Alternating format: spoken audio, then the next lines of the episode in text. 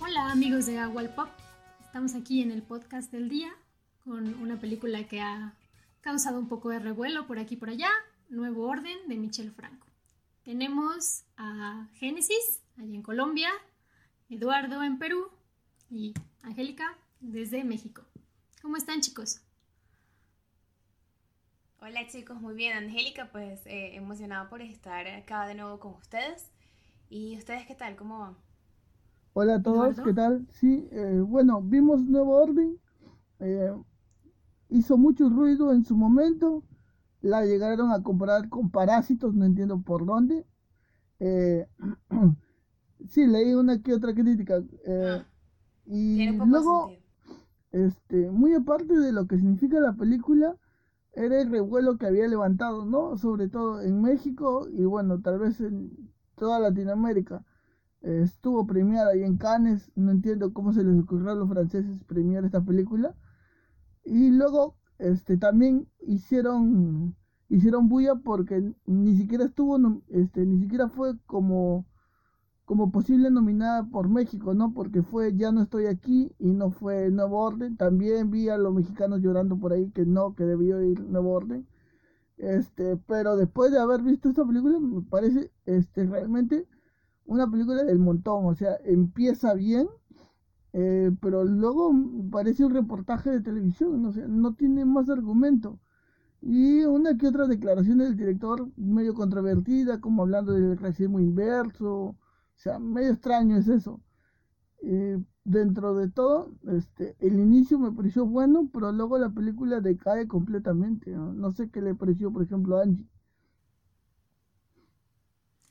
Eh, pues sí, retomando un poco lo de este director, Michel Franco se caracteriza por hacer películas enfocadas en, en clase media, clase alta, y pues justo lo que mencionas, ¿no? salió alguna declaración donde dijo que sí existía el, racismo inverso, que los, aquí le llaman los white chickens, eh, blanco mexicano, eh, pues también sufrían de este racismo, que la gente de, de, clase media baja los ataca diciéndoles así y burlándose de ellos y demás. Entonces, pues fue blanco de muchas críticas desde que salió el tráiler fue así un show y, pues justo, ¿no? Viendo la película, un poco lo que mencionas, la primera parte es la más interesante, toda la, todo lo de la boda previo a, el relajo que, que, se arma después y después ya no hay pistas de nada, no sabemos el golpe de estado de dónde salió, si son los militares, si es el pueblo, nada, ¿no? Tú, Génesis, ¿qué tal? ¿Cómo la viste? De verdad que, pues como tomando eh, parte de lo que ustedes han dicho, es como un poquito más de lo mismo, o debe ser porque como uno aquí en Latinoamérica está como que acostumbrado a esos hechos y a vivirlo, pues en lo personal, pues también he estado muy cerca en este tipo de, protestas. Y, o sea, era algo como que de esperarse, ¿sabes? Porque en algún momento, em, como, como por llamarlo, no sé cómo decirlo, o sea, como están las cosas en la actualidad, no es nada raro, o sea, no, me extraña, ¿no? Las decisiones que tomaron las personas que trabajaban en las casas de, estas personas súper reconocidas, que en el transcurso de la película también vimos que, tienen como cercanía con personas del, gobierno, que esas mismas personas, o sea, hay como un desorden en cuanto al establecimiento del Estado, de la Fuerza Armada, de, pues de, de allí, desde el país, como bien dices, Angie, nunca se supo por qué se originó el golpe de Estado, a través de qué, por qué. Se supone que estaban celebrando pues una boda, boda que, nunca se dio, por todo esto que ocurrió. Entonces hay veces en donde, ok, sí, empieza bien la película, pero te pierdes con el desenlace y tú como que es a través de un poco más de lo mismo, o sea, es una docuserie que puedes ver fácilmente en Netflix, no sé, sobre un levantamiento social o lo que sea porque pues como te digo, eso ha sido también parte de la historia de los países de Latinoamérica y, sí, te pierdes mucho en el, del desenlace. No me gustó, o sea, no es que no me gustó, pero no, no fue del total de mi agrado y eso sí, pues, eh, eh, pues le doy la razón a Eduardo. Eduardo, te doy la razón. Cosa que entre los dos es un poquito eh, como extraña, porque siempre Eduardo dice algo, yo le llevo la contraria, pero en este caso sí, de verdad que, no sé, no, es así como que tan buena para ver. Tiene sentido que lo hayan comparado con Parásitos, Eduardo, porque pues... Ah, no, no, no, no, no, no hay punto de comparación. Pues o sea, se nota que tú tienes... ¡Claro! En Parásitos también la gente se obstinó de limpiarles a los ricos y ¿sabes qué? Te voy a matar. En Parásitos este, se está hablando de una estructura social eh, que oprime a, a, la gente. O sea, eh, hay toda una estructura porque estamos hablando de un país mega desarrollado eh, que tiene supuestamente todas las condiciones para que sus ciudadanos puedan, este, puedan lograr sus objetivos. Pero sin embargo, este, se supone, o sea, lo que se debe entender es que ha llegado un punto en que la educación, y todos se llegan a una educación tan alta, que el nivel de competitividad es tan alto que hay gente que por el mínimo, o sea, por el 0.01, queda fuera del sistema, queda marginado, y esa marginación significa su pobreza. Y bueno, yo no tengo absolutamente nada que comparar con esta cosa que hemos visto de Nuevo Orden, ¿no? El, eh, obviamente se le aplaude pues la, eh, la gráfica, su paleta de colores, todos los detalles técnicos están excelentes, pero el argumento guion flaquea por todos lados. bien han hecho. Sí, qué pena que esta vez México no pudo filtrar ninguna película para el Oscar. En verdad, ninguna película latinoamericana fue por el Oscar, porque esta vez estaba revisando eh, las nominaciones y son europeas. Y nuevamente hay coreanas, ahora está Minari, eh, que también ahí está muy interesante. Y bueno, eso, eso es creo lo que más se puede hablar de esta película, ¿no? Tal vez Angie, eh, de la pintura verde, ¿qué relación puede tener? Porque algún mensaje tenía tal vez ahí eh, Franco. Pues se llegó a mencionar que, que, podía ser como una alusión a estas marchas feministas que, que portan el color. Y un poco lo que leí en algún lugar era que, que también era como como darle la simpleza de cualquier marcha, ¿no? Porque no hay no hay como una razón, ¿no?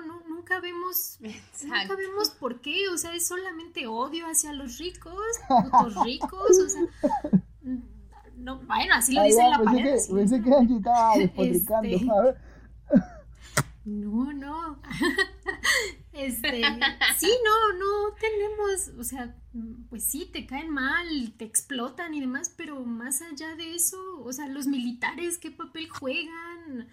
¿Por qué unos murieron y otros no? No sé, todo es, está muy complicado y, y aparte, o sea, hay un momento en el que parece que están como unidos, ¿no? los militares y el pueblo pero más adelante ves que no, que los militares también se están poniendo en contra del pueblo, que al señor no lo dejan pasar al hospital, que lo matan, que no sé qué.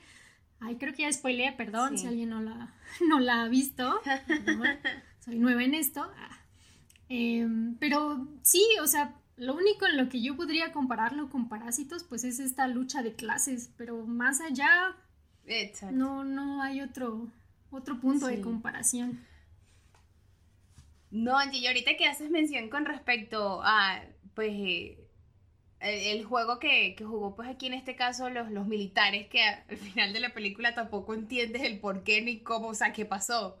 Porque, pues, la película, disculpen los spoilers, muchachos, para quienes no la han visto, pero es que es inevitable no hablarlo porque, de verdad, eh, el final también te dejó como, ajá, pero ¿y entonces qué pasó?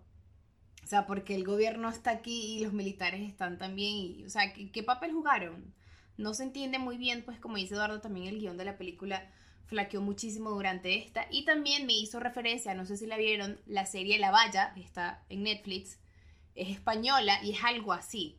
Eh, la, la, ciudad pues estaba dividida, valga la redundancia, pues por una valla, que por un lado estaba la clase súper social, súper high, y del otro lado la clase pues marginada, la clase súper baja y el, ejército jugaba pues este papel de no dejar pasar a la clase pues eh, media baja a la clase alta por estratos pues sociales y porque el gobierno tampoco se lo tenía permitido. Entonces, mientras la estuve viendo me hizo referencia a la serie.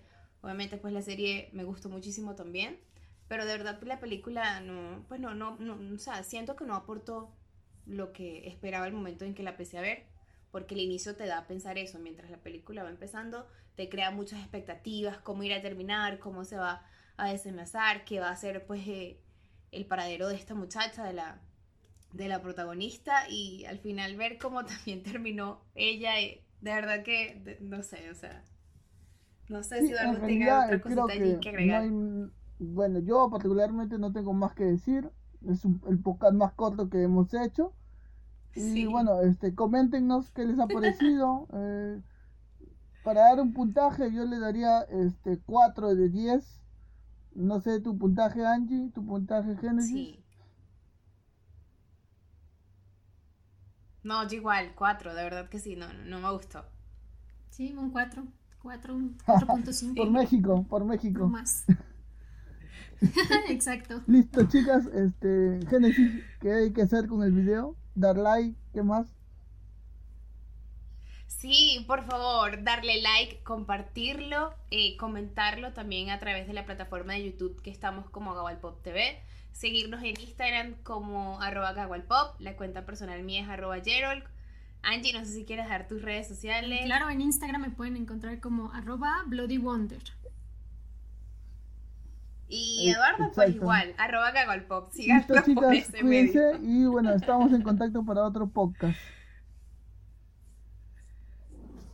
Sí, así va a ser. Chicos, igualmente un placer haber estado con ustedes en esta oportunidad. Claro que sí. Y bueno, ahí estaremos pronto en otro capítulo de Pop.